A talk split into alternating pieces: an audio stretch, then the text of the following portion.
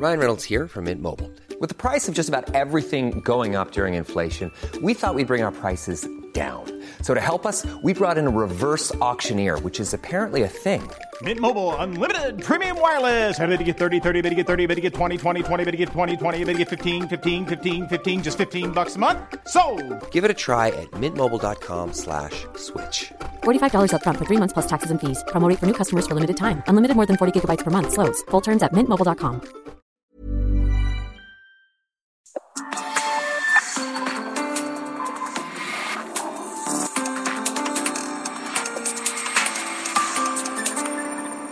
República H, con Alejandro Cacho.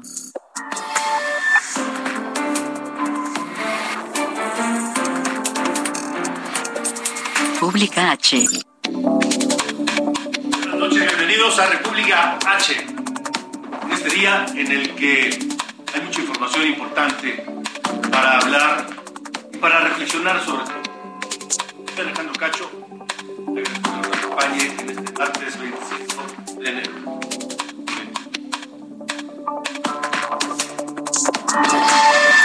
Esto es República H.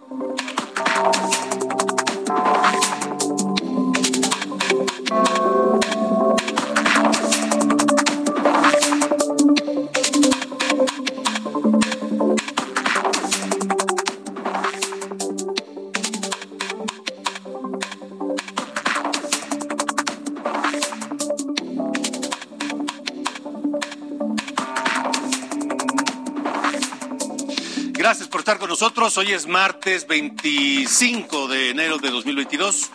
Saludos a quienes nos siguen a través de la cadena nacional de radio en toda la República Mexicana, en 75 ciudades, 99 frecuencias de, en, de radio en México, pero también en los Estados Unidos, en distintas ciudades, en la capital tejana, en Austin, en Brownsville, en McAllen, San Antonio, Houston, Chicago, que está en Illinois, Atlanta, en Georgia, San Diego, en California. A quienes nos ven por la televisión, en el canal 10 de Televisión Abierta, en el 10 de Axtel y de Total Play, en el 151 de Easy en todo el país y el 161 de Sky también a nivel nacional.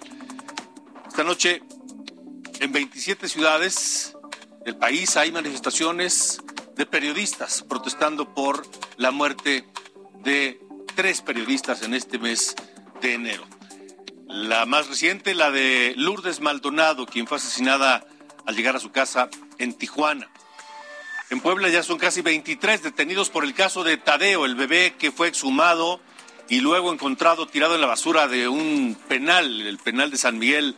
Allá en Puebla, el gobernador Miguel Barrosa prometió castigos a los responsables, pero aún hay muchas dudas en el aire. Y mientras tanto, en Nuevo León, pues se está haciendo, se está complicando el tema de Samuel García y su esposa, Mariana Rodríguez, por haber sacado a un bebé huérfano y discapacitado de instalaciones del DIF. Aparentemente no cumplieron con los requisitos que pide la ley para una acción como esa. Estaremos hablando de eso esta noche.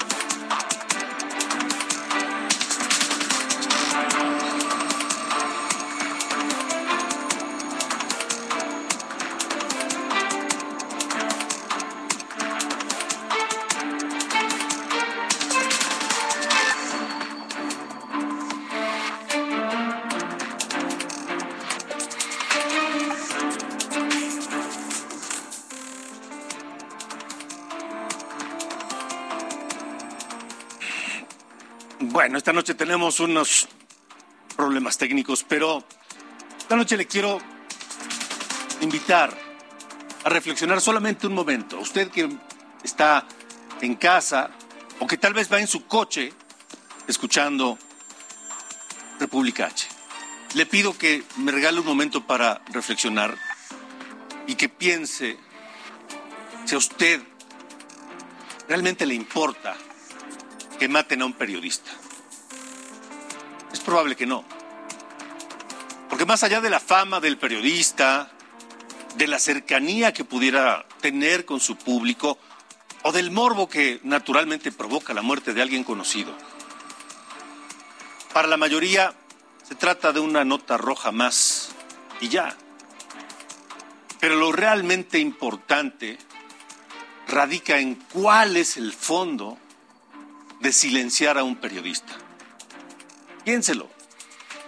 El verdadero objetivo no es asesinar una voz crítica a quien investiga y publica lo que no le conviene a alguien más. No. El verdadero objetivo de ese ataque cobarde es usted, aunque eso cueste una vida humana. Porque lo que buscan los asesinos de un periodista es evitar que usted se informe, que usted sepa lo que ellos quieren mantener oculto y que seguramente a la sociedad, a todos, nos afecta. Mire, de no haber sido por los periodistas, tal vez no nos habríamos enterado de las atrocidades de dictadores como Hitler, o de Pinochet, o de Fidel Castro, o de Muammar Gaddafi. Tal vez nunca hubiéramos sabido de la Casa Blanca, de la estafa maestra, o del señor de las ligas y René Bejarano. Probablemente también ignoraríamos las complicidades de funcionarios públicos con narcotraficantes o de la venta de niñas en Guerrero. Y puedo seguir enumerando asuntos que nos atañen y nos afectan. A los periodistas nos inculcan en las redacciones que nosotros nunca debemos ser la nota, sino que la nota radica en lo que hacen o dicen los demás. Está bien. Pero perdemos de vista que cuando matan a un periodista, asesinan también la posibilidad de que usted se informe. Por eso, el asesinato de un periodista no debe verse como una estadística más, ni como un intento de manchar al gobierno. Nos debe importar a todos, porque mientras prevalezca la impunidad, los asesinos, que casi siempre son quienes detentan el poder, el poder político, el poder económico o el poder de la violencia. Esos asesinos ganan y todos los demás perdemos. Parece un lugar común decir que México es el país más peligroso del mundo para ejercer el periodismo, pero lo es. Aquí asesinan más periodistas que en países en guerra. Aquí quedan impunes nueve de cada diez asesinatos de periodistas, aunque el presidente diga que ya no hay impunidad. Lourdes Maldonado, por desgracia, es la más reciente y seguramente no será la última. Ella temía por su vida y pidió ayuda y de todas formas la mataron. Asesinar a un periodista es una tragedia humana, sí.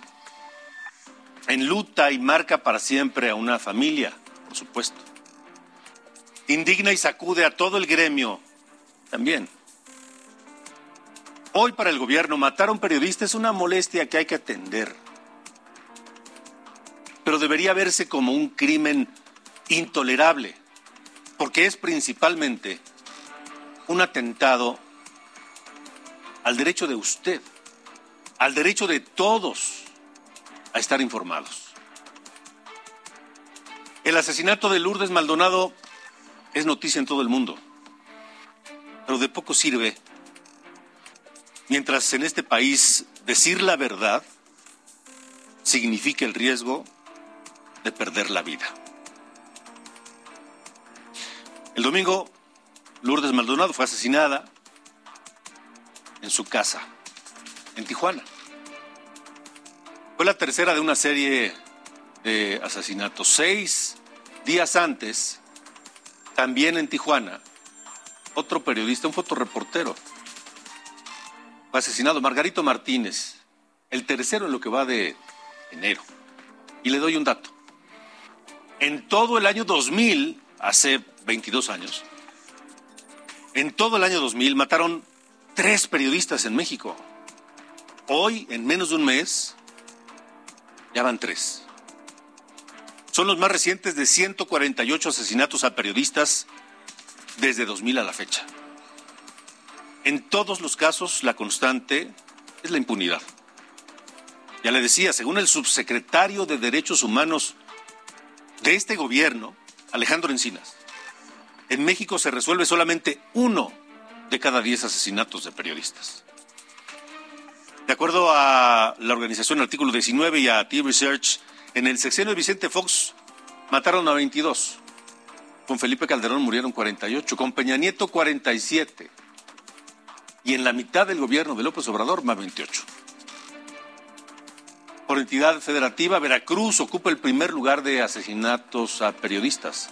Le sigue Michoacán, luego Guerrero, después Chihuahua, Guanajuato, Coahuila y Jalisco. Eso es lo que vivimos hoy, precisamente en protesta por estos asesinatos. Eh, diversas organizaciones de periodistas convocaron en al menos 27 ciudades del país a protestas para exigir un alto a los crímenes y castigo a los responsables. Distintos hashtags en redes sociales que están circulando por todos lados. Esta noche en la Secretaría de Gobernación aquí en la Ciudad de México hay una, una protesta, así como en Baja California, en Veracruz, en Quintana Roo, en Guerrero, en Colima, en Nuevo León, en Sinaloa, en Chihuahua, en Chiapas, en Yucatán, en Jalisco, en el Estado de México, en Morelos, en Coahuila y hasta en Campeche. Por la mañana, aquí en la capital de la República, las protestas iniciaron por el asesinato de Lourdes Maldonado afuera del Palacio Nacional. Y esta noche, ¿cuál es la situación, Luis Pérez, allá en Gobernación? En lo que se acerca la compañera, pues informarles. Adelante, Luis. Alejandro, muy buenas noches. Alejandra Sofía, buenas noches. Buenas noches al amable auditorio de Radio Televisión. Hay cientos de periodistas, reporteros, fotógrafos de distintos medios nacionales, extranjeros, aquí frente a la Secretaría de Gobernación en la calle Abraham González, pues eh, demandando justicia por los recientes asesinatos de Lourdes Maldonado en Tijuana, de José Luis y de eh, otro periodista en Veracruz. Han colocado veladoras y 56 fotografías de periodistas asesinados en lo que va de la presente administración federal y exigen justicia. Piden que la Secretaría de Gobernación tome cartas en estos asesinatos, eh, los cuales califican de que pues tratan de callar a los reporteros a la verdad, pero dicen que así no lo van a lograr. Han llegado distintas también eh, organizaciones de derechos humanos, ONGs, pues que se han sumado a esta protesta para eh, exigir más que nada pues de que se esclarezcan y que no se sumen a las estadísticas de que pues quedan sin justificar y sin aclarar asesinatos y crímenes de periodistas en México. En este momento aquí en la fachada del, de la Secretaría de Gobernación están eh, proyectando fotografías de los periodistas, reporteros, fotógrafos que han sido asesinados y también han presentado eh, pues las cartas y de- demandas de lo que les exigen las autoridades. Han colocado frente a esta puerta eh, cordones donde han colocado fotografías de por lo menos, más de 50 y- o 56 periodistas que han sido asesinados en México y los cuales no han sido esclarecidos sus, sus muertes violentas.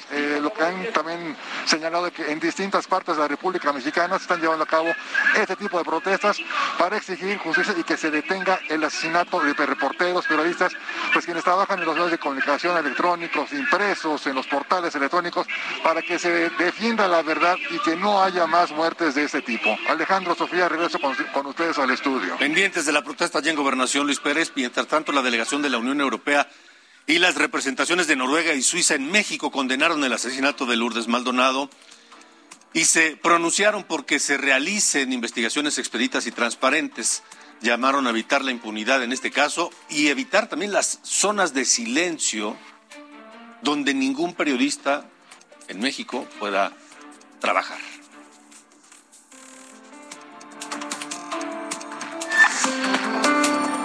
Puebla, en República H.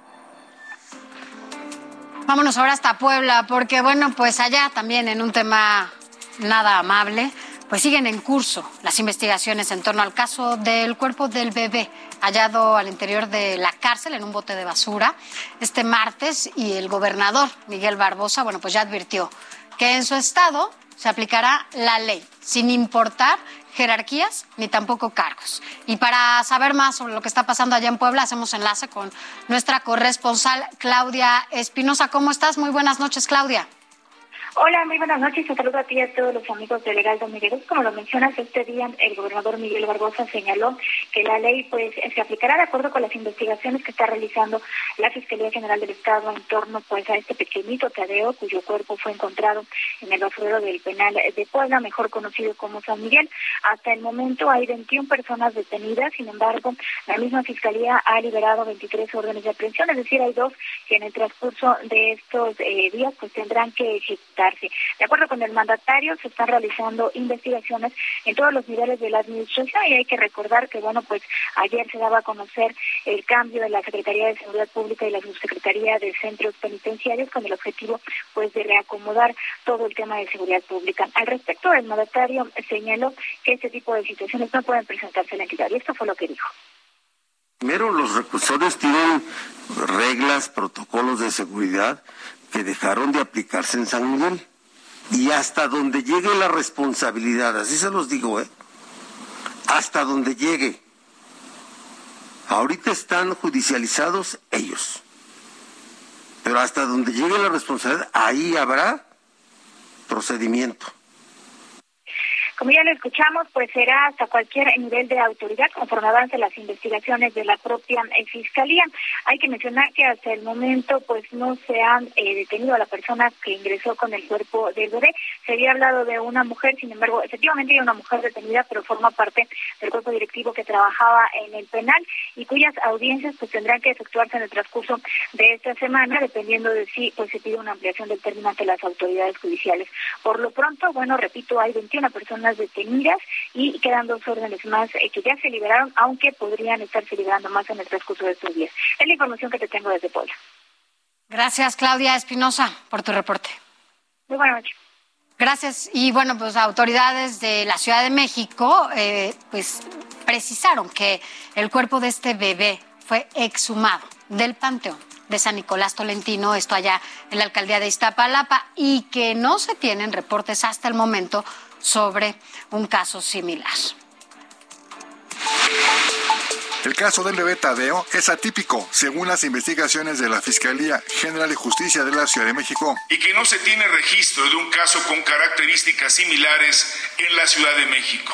En un mensaje a medios, Ulises Lara, vocero de la dependencia, detalló que Tadeo nació en el Estado de México, pero por problemas congénitos fue atendido en un hospital en la alcaldía de Iztacalco y por padecimientos en el sistema digestivo falleció el 6 de enero por infección generalizada. El 10 de enero fue sepultado en el Panteón de San Nicolás Tolentino en Iztapalapa. Personal ministerial, pericial y detectives de la Policía de Investigación de la Fiscalía de Asuntos Relevantes, de la Coordinación de Investigación de Delitos de Alto Impacto, han llevado a cabo desde el pasado viernes diversas diligencias, como entrevistas con la madre y el padre del menor de edad, así como con personal del Panteón, inspecciones en la tumba e inmediaciones del cementerio, análisis de cámaras de videovigilancia, entre otros. Agregó que especialistas en criminalística forense recabaron indicios en el lugar donde inhumaron el cuerpo, así como en el féretro del menor, los cuales son analizados para integrar los dictámenes correspondientes en la carpeta de investigación. Dijo que la Fiscalía Capitalina está en espera de recibir información detallada del personal de su contraparte poblana al personal del penal donde se encontró el cuerpo del menor, con la finalidad de ampliar información sobre los vínculos de quienes o quién lo trasladó a esa entidad y quién o quiénes lo exhumaron ilegalmente. Herado Televisión, Luis Pérez Courtad. Gracias, Luis. Y mire, al respecto, la alcaldesa de Iztapalapa, Clara Brugada, anunció que el administrador del Panteón de San Nicolás Tolentino y todo el equipo administrativo fueron separados ya del cargo. Esto con el objetivo pues, de colaborar con las investigaciones sobre la forma en que fue exhumado este pequeño Tadeo.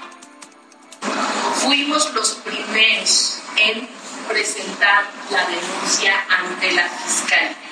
Hemos decidido separar de su cargo al administración, al administrador del Panteón de San Nicolás Tolentino y todo el personal de estructuras, honorarios, bases, nómina y los prestadores de servicios denominados auxiliares rendirán su declaración ante la Fiscalía para que proporcionen la información que dispongan para aclarar estos hechos. Para nadie es un secreto que en este país las condiciones en los penales son sumamente peligrosas, que existen los autogobiernos, pero este caso de este niño Tadeo, de este bebé, es, es extremo. Esta noche le agradezco al, al analista, articulista, periodista Alejandro Ope que nos acompañe para que nos dé, Alejandro, gracias por estar con nosotros esta noche. ¿Qué opinas de este caso de, del bebé en el penal de San Miguel en Puebla? Buenas noches, Alejandro. Buenas noches al auditorio.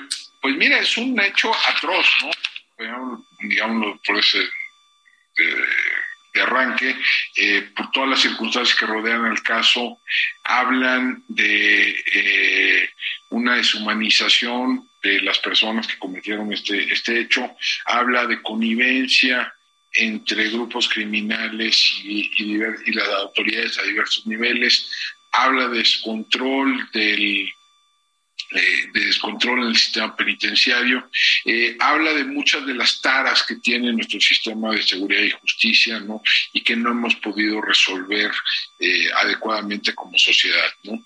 es impensable que hayan podido meter a un bebé muerto a un penal sin que nadie haya visto nada. O sea, hubo, no es que haya habido un punto ciego en, el penal, es que hubo ciegos en, hubo ciegos en los puntos, ¿no? Eh, esto eh, es reflejo de una crisis más amplia del sistema penitenciario, ¿no?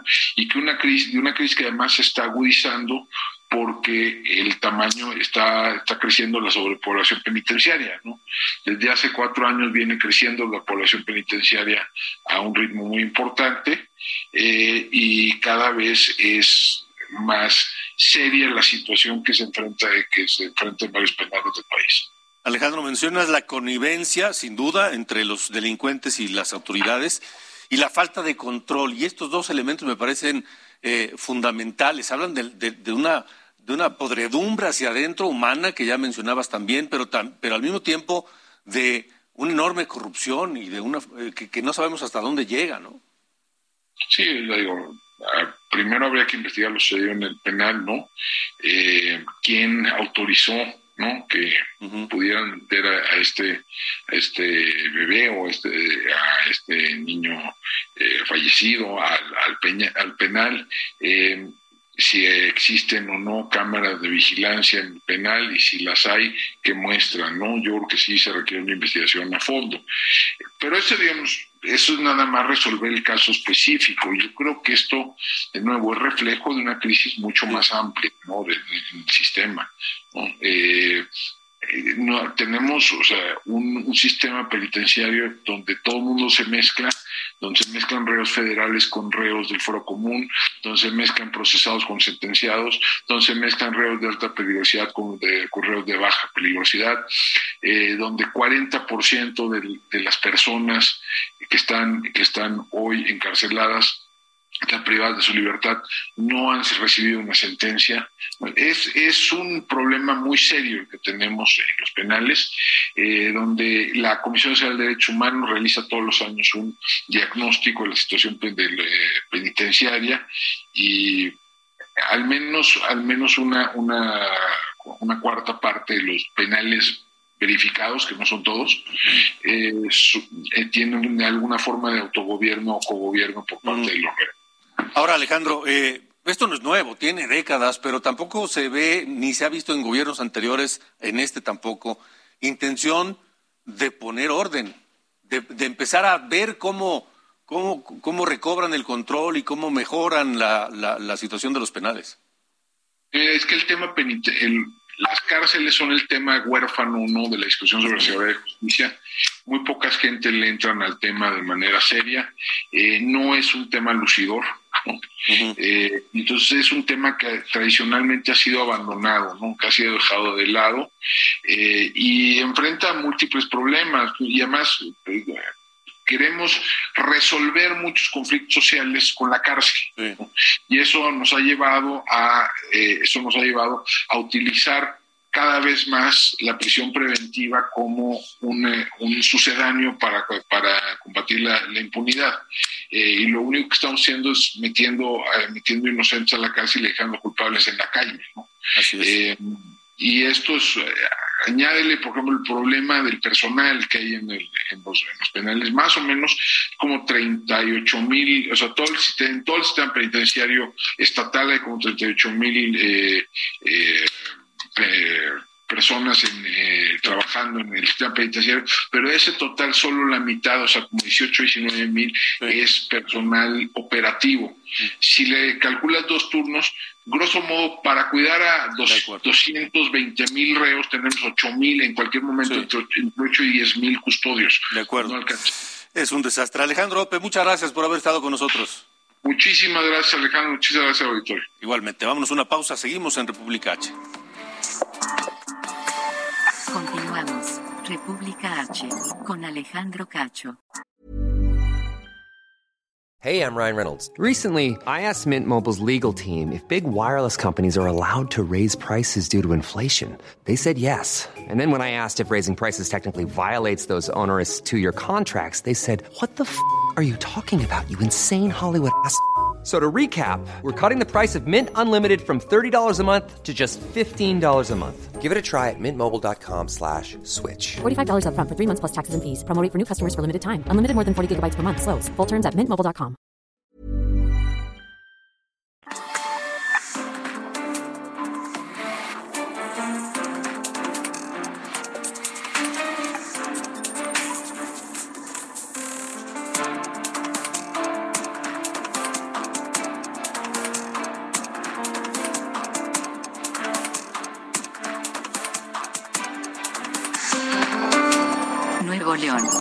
República H. Bueno, pues, seguimos con el tema de Samuel García, su esposa Mariana Rodríguez y la extracción de un bebé huérfano y discapacitado del DIF en Nuevo León. Ellos, de acuerdo al DIF nacional, Samuel García y su esposa no cumplieron con el requisito que pide la ley para llevarse a un bebé el fin de semana fuera del albergue este Capullos. En un comunicado, el DIF precisa que la Procuraduría Estatal, la Estatal de Protección y el DIF de Nuevo León otorgaron un permiso especial a Samuel García y a su esposa. A su vez, Samuel García y su esposa no proporcionaron las formalidades que exige la ley para estos casos, como por ejemplo una solicitud por escrito, debidamente fundada, motivada y apegada al interés superior del niño. En estos momentos, hay una reunión allá en Monterrey. La Procuraduría Federal de Protección a Niñas, Niños y Adolescentes sostiene una reunión urgente con su homóloga en Nuevo León a fin de revisar cómo están sus leyes, los procedimientos y los protocolos vigentes allá en ese estado de Nuevo León relacionados a los medios alternativos de cuidado familiar. En ese estado lo que se intenta es, con esta reunión, es homologar los protocolos eh, federales con los de Nuevo León para evitar justamente más casos como el que está relacionado con el bebé allá del DIF eh, Capullo. Y bueno, esta noche, Juan Martín Pérez, coordinador de la red Tejiendo Redes por la Infancia en América Latina y el Caribe, está esta noche con nosotros porque él es, él es un experto en estos temas. Y queremos, eh, Juan Martín, primero agradecerte que, que, estés con nosotros aquí en República H y preguntarte qué opinas en general, haciendo una primera vista de este asunto escandaloso en Nuevo León. Eh, buenas noches, gracias por esta oportunidad. Pues yo invitaría al público a que piense o pensemos en este bebé. Es un bebé de cinco meses con una discapacidad y está en un albergue, es decir, no está con su familia y eso ya le acompaña un sufrimiento emocional. Pero además es sacado de manera irregular de este espacio para ser llevado aparentemente a su domicilio particular de los dos funcionarios de Nuevo León eh, una gran producción audiovisual que es exhibida en las redes sociales monetizadas, es decir, cada interacción que las personas hacen para enojarse o para felicitarles les genera dinero. Y este niño fue devuelto el domingo en la noche eh, al lugar donde está con otros 60 niños y han expresado que no tienen ninguna intención de adoptarlo. Eh, así de, cruento es este daño emocional, el sufrimiento emocional que le están ocasionando al niño en concreto. Eh, también es muy grave el daño que están ocasionando al sistema DIF de Nuevo León al pensar, como la época de los señores feudales, que asumir la gobernanza de un territorio es también asumir en propiedad las instalaciones y las personas. Este bebé es una persona que tiene derechos no puede ser considerado un objeto que se lleva un fin de semana para disfrute personal o negocios en las redes sociales. Por eso es que ha sido muy oportuno, muy oportuno y, y, esperemos que cumplan con su tarea plena la Comisión Estatal de Derechos Humanos de Nuevo León, que inició a partir de las distintas quejas que hicimos públicas desde el fin de semana pasado, inició una investigación eh, al gobernador y a la señora Mariana como funcionarios. También el sistema DIF nacional se pronunció y ha ratificado en un segundo comunicado lo que ustedes explicaban, y es que es irregular, no hay manera de justificar el tema. Es preocupante también que el gobernador y la señora Mariana, ambos ahora funcionarios, estén rechazando esto, negando que cometieron alguna irregularidad y posiblemente, esperemos que no cometan ese error, estarán manipulando los documentos institucionales del DIF para tratar de justificar lo que no tiene ninguna justificación ni legal ni en sentido común, nuevamente pensando en este bebé que tiene emociones y que le están ocasionando sufrimiento emocional. Ahora, Juan Martín, Juan Martín Pérez, coordinador de la red Tejiendo Redes por la Infancia en América Latina y el Caribe. Hablas de daño emocional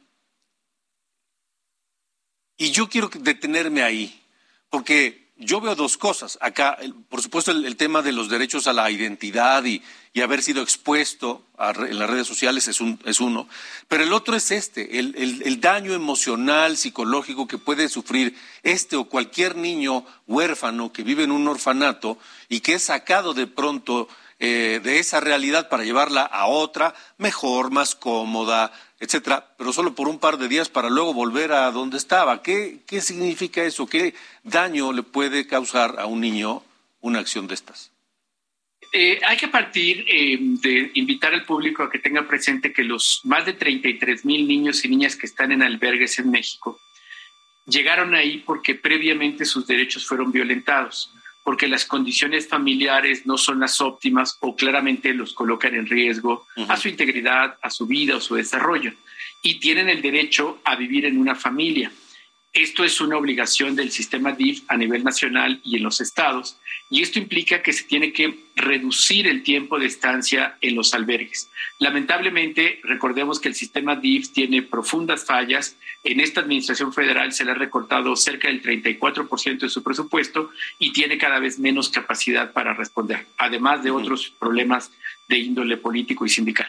Pero regreso un poco a este tema. Estos niños que están ahí, la evidencia científica a nivel internacional nos dice que tienen muchos problemas de salud mental por la falta de afectos constantes o eh, afectos positivos seguros, tienen problemas de socialización problemas académicos y cuando cumple la mayoría de edad y son literalmente echados de estos establecimientos, pues no tienen redes sociales, trabajo y suelen regresar al espacio pues de calle o demás, ¿no? Entonces, lo que estamos hablando no es solamente de un bebé que puede un fin de semana comer mejor, no, estamos hablando de su vida, de su derecho a tener un futuro y no se puede jugar con ellos. Por eso es que Naciones Unidas desde hace ya 10 años estableció las directrices de Naciones Unidas para los cuidados alternativos y plantea que los niños y niñas no tienen que estar en instituciones, tienen que estar en familias. Y hay un modelo muy interesante que en México está creciendo apenas, llamado modelo de acogida o familias temporales, pero esto no es de fin de semana. Esto es un proceso de selección de familias que están dispuestas a compartir su dinámica cotidiana con otros niños y niñas, no para adoptarlos, sino para acompañarles en su crecimiento y esto implica periodos de una semana, tres meses, cada caso es diferente, pero las familias se capacitan, son certificadas y muy importante, están supervisadas. Porque esto que hizo la señora Mariana y el señor Samuel es muy grave.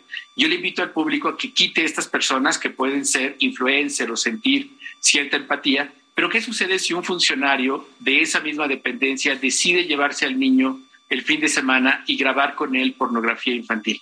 Estamos hablando de ese tamaño de la gravedad del delito que han cometido.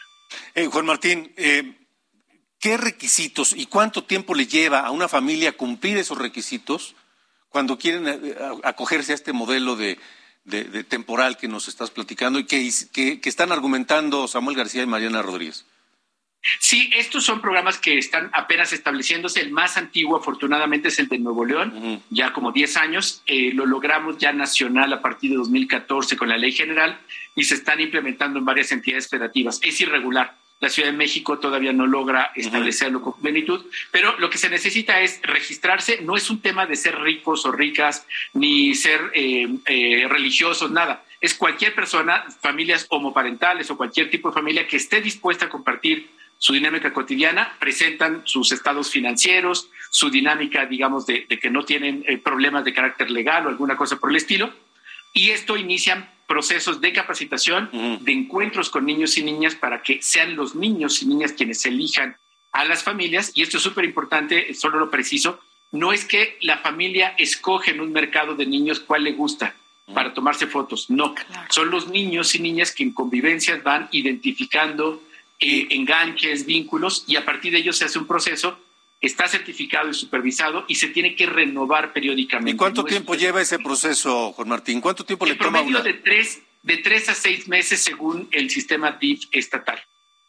O sea que sería muy difícil pensar que en tres meses Samuel García y su esposa lograron llevar a cabo todo este papeleo y estos requisitos de certificación. claramente, claramente fue un acto ilegal podrán ahorita eh, crearse papeles este, urgentes para dárselo al DIF, pero el sistema DIF nacional, que es el normativo, tiene todos los elementos antes de este hecho de lo que sucedía en Nuevo León. Entonces no hay manera de que engañen y mientan con algún documento Ahora, sacado de mano. Por último, Juan Martín, eh, ¿hay alguna sanción a la que pudieran ser acreedores Samuel García y su esposa Marena Rodríguez o funcionarios del DIF de Nuevo León por este acto irregular, ilegal?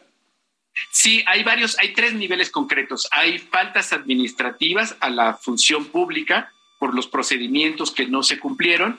Pueden fincarse también responsabilidades de orden penal y particularmente en este apartado eh, hay posibilidad, hay elementos para poder investigar, eso será una definición de la Fiscalía General de la República y de los jueces, investigar eh, el delito de trata con fines de explotación comercial por el uso del niño en las redes sociales y la monetización.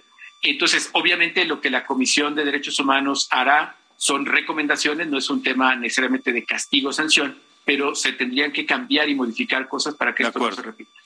Juan Martín Pérez, coordinador de la red Tejiendo Redes por la Infancia en América Latina y el Caribe. Muchas gracias por haber estado con nosotros. Muy buenas noches, gracias a ambos. Hasta, luego. Buenas noches, vamos con Sofía.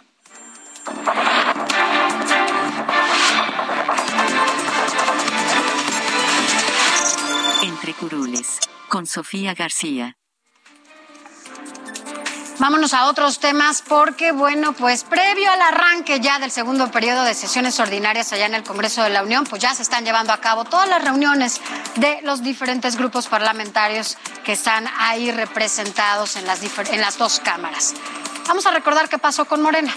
Morena empezó con este con esta reunión, se llevó a cabo allá en San Lázaro y de cajón, bueno, pues la agenda radicará en cuatro ejes. Eh, tráfico de armas y fentanilo, también la relación con Estados Unidos, las reformas eléctricas y a la ley de partidos, así como la revocación de mandato. Estas son las prioridades que tendrá la bancada oficialista, esta bancada de la 4T. Y allá en San Lázaro estuvieron invitados especiales, por supuesto, allá el canciller Marcelo Ebrard, que por cierto decían que fue muy solicitado para tomarse las llamadas selfies. Eh, también estuvo ahí el director de la CFE, otra vez arropándolo, Manuel Bartlett, quien lleva a la mesa pues todo lo que se tenga que hacer para la aprobación de esta reforma eléctrica solicitada por el presidente Andrés Manuel López Obrador y el secretario de Gobernación también estuvo por ahí, César Augusto, que además felicitó a los legisladores ahí presentes. Les dijo que muy bien por esa batalla que se aventaron con el INE, para defender la revocación de mandato y sobre todo haber logrado el número de firmas. Así salieron felicitados los morenistas, los diputados. En tanto, el PAN, el PAN en el Senado también llevó a cabo su reunión parlamentaria. Esta se celebró allá en Tamaulipas, uno de los estados que va a cambiar de gobierno este año, este 2022.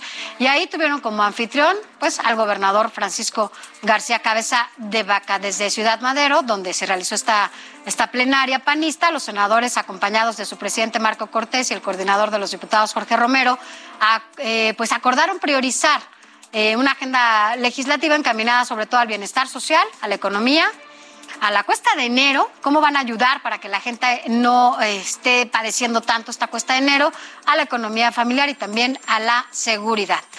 En tanto, los diputados del PAN en San Lázaro llevarían a cabo, ¿te acuerdas que ayer lo comentábamos? Pues llevarían a cabo su reunión plenaria en Aguascalientes, pero como cambiaron de semáforo, es el único estado allá en Aguascalientes que está con este semáforo rojo, bueno, pues decidieron que va a ser acá en la Ciudad de México. Así que bueno, ellos ya cambiaron de sede. En tanto, bueno, pues se llevará a cabo también este fin de semana la plenaria de los perredistas y esto será allá en Cancún el 28 y 29 y pues también otro estado que cambia, que cambia de, gobierno, así que bueno, pues ambas, ambas eh, agendas legislativas parecieran más que son político-electorales porque se están yendo a estos estados. El PAN ya no lo puedo lograr por este semáforo rojo, pero bueno, pues lo están haciendo en estos estados, Alejandro, en donde pues finalmente van a cambiar de gobierno. Y el invitado especial será Lorenzo Córdoba. Lorenzo Córdoba será el invitado especial. La reforma electoral será uno de los ejes principales en estas dos reuniones del PAN y del PRD. Él está haciendo su chamba de hablar con los perredistas y hablar con los panistas y seguramente con los priistas para evitar que se lleve a cabo la reforma, electoral que pretende Morena. Ya veremos, ese va a ser uno de los debates más importantes a, partir del primero de febrero. Así es. Gracias, Sofía. Esto es República H. ¿Se acuerda usted del, del nuevo aeropuerto internacional de México, ese de Texcoco, que era un proyecto extraordinario de nivel mundial? Ya lo que queda hoy. Son los vestigios de un aeropuerto que nunca despegó. Aquí se construía el proyecto estrella del sexenio del expresidente Enrique Peña Nieto. El que iba a ser el nuevo aeropuerto internacional de la Ciudad de México se reduce a los restos de una torre de control y estructuras abandonadas e inundadas. Son miles de hectáreas que se extienden kilómetro tras kilómetro con los cimientos de un aeropuerto que hoy, a tres años de su cancelación, ha quedado sepultado bajo el agua. A mi espalda, uno de los accesos donde estarían hoy una de las pistas y la torre de control. El desmantelamiento avanza a cuentagotas, pero deberá estar terminado en 2023. Contrarreloj, solo unas cuantas estructuras conocidas como foniles empezaron a caer. Lo demás continúa intacto. Desde el punto de vista de movilidad aérea, por supuesto que Texcoco resolvía muy satisfactoriamente el problema de saturación del espacio aéreo del Valle de México. Pero desde el punto de vista eh, ambiental, me parece que sí hay muchos cuestionamientos muy serios al respecto. Aunque el exaeropuerto agoniza, el lago está más vivo que nunca. Ahora, para la restauración ambiental de este lugar, se realiza el proyecto del Parque Ecológico del Lago de Texcoco y se espera que sea al menos 15 veces más grande que el bosque de Chapultepec.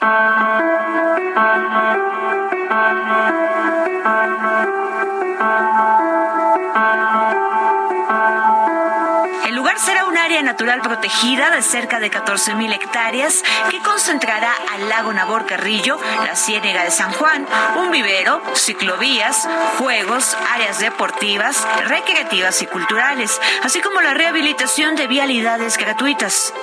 Bueno, hay siete ríos del oriente de la Ciudad de México, nueve, siete convergían en esta zona que era un, punto más bajo del valle en algún momento. Eh, la idea pues es tratar de volverle dar entrada a esos ríos y que lleguen a donde naturalmente llegaban, que era lo que estamos buscando recuperar principalmente tres zonas lagunares. El lugar tendrá tres objetivos principales, ser una reserva ecológica, una zona de regulación y un espacio público de convivencia familiar con la fauna del lugar. Debido a que la zona está en recuperación, cuando no hay temporada de lluvia se inundan intencionalmente algunas zonas este rescate evidentemente no pondrá en riesgo la importancia que tiene como una pieza clave en la regulación del agua del Valle de México. Esta zona es de vital importancia para la Conagua, para poder operar eh, todos los protocolos de manejo de agua en el Valle de México y así eh, evitar riesgos para las personas y otras poblaciones, pero principalmente para las personas. Según la Comisión Nacional del Agua, su inauguración de forma parcial está planeada para 2023 y para el 2024, es decir, para el final del sexenio, se tiene previsto que abra completamente al público. Thank you. Hoy principalmente creo que lo que vamos a hacer es, eh, aunque todavía esto es especulativo, es abrir la zona que tenemos barreada y en donde hay una serie de, de, caminos que ya están construidos y demás y que podemos aprovechar para actividades principalmente deportivas y culturales. Solo para que se dé una idea, la Comisión Nacional de Áreas Naturales Protegidas tiene registro de que el lago de Texcoco es el lugar de 276 especies de aves, 5 especies de peces y anfibios, 17 especies de reptiles y 29 especies de mamíferos. Con imágenes de Temo Robles, Jessica Muguel, Heraldo Televisión.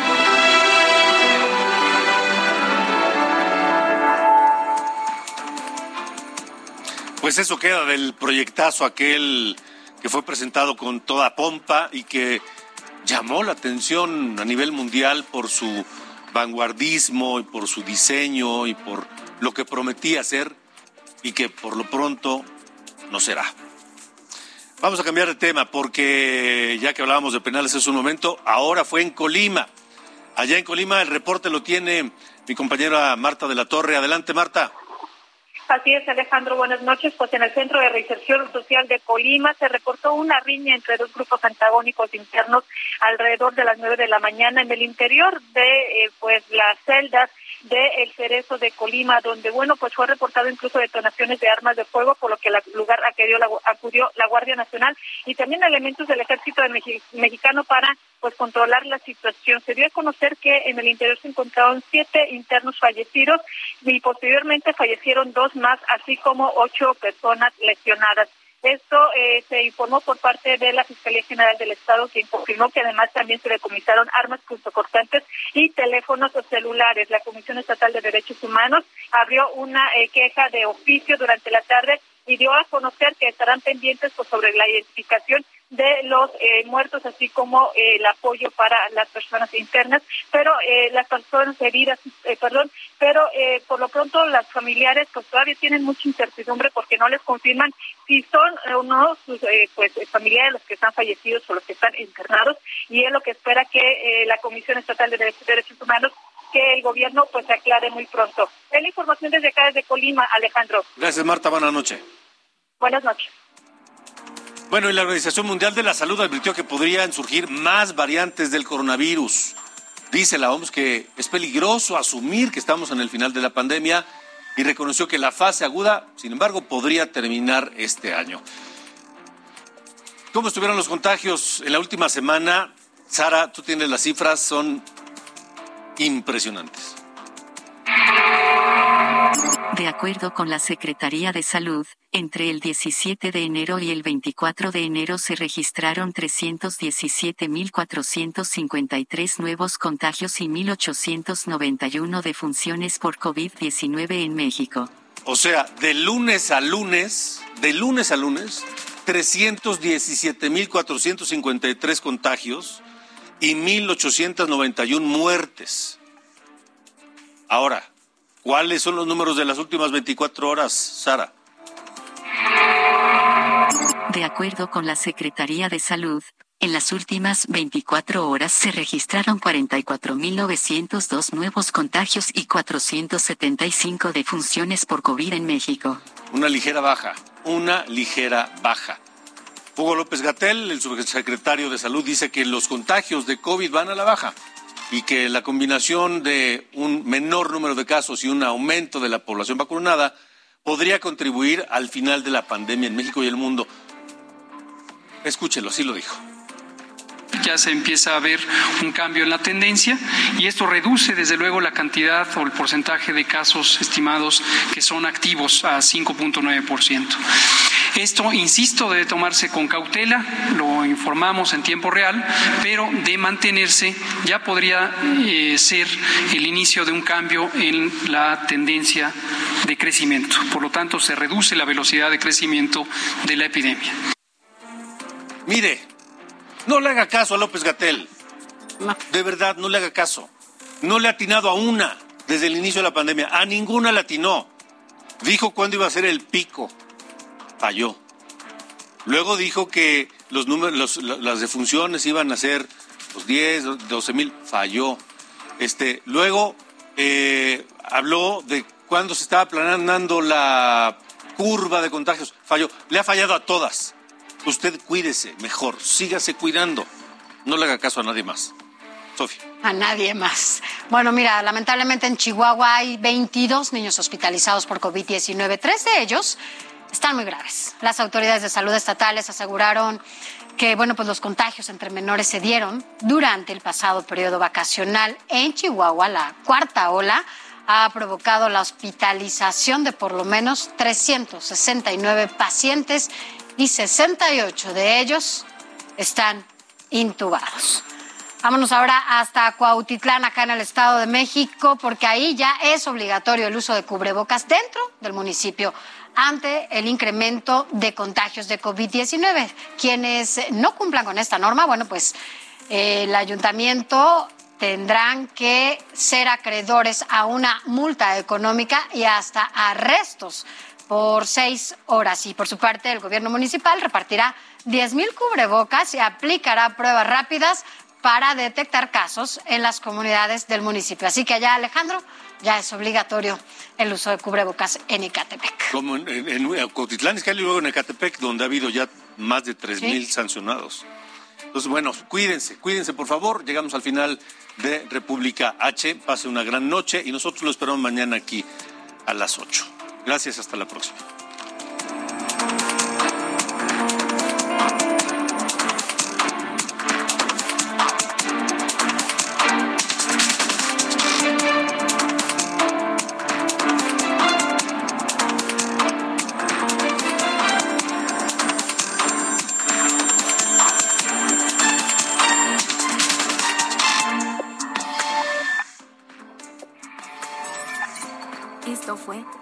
República H con Alejandro Cacho. Hi, I'm Daniel, founder of Pretty Litter. Did you know cats tend to hide symptoms of sickness and pain? I learned this the hard way after losing my cat, Gingy. So I created Pretty Litter, a health monitoring litter that helps detect early signs of illness by changing colors, saving you money and potentially your cat's life. Pretty Litter is veterinarian developed, and it's the easiest way to keep tabs on your fur baby's health right at home. Go to prettylitter.com and use code ACAST for 20% off your first order and a free cat toy. Terms and conditions apply. See site for details.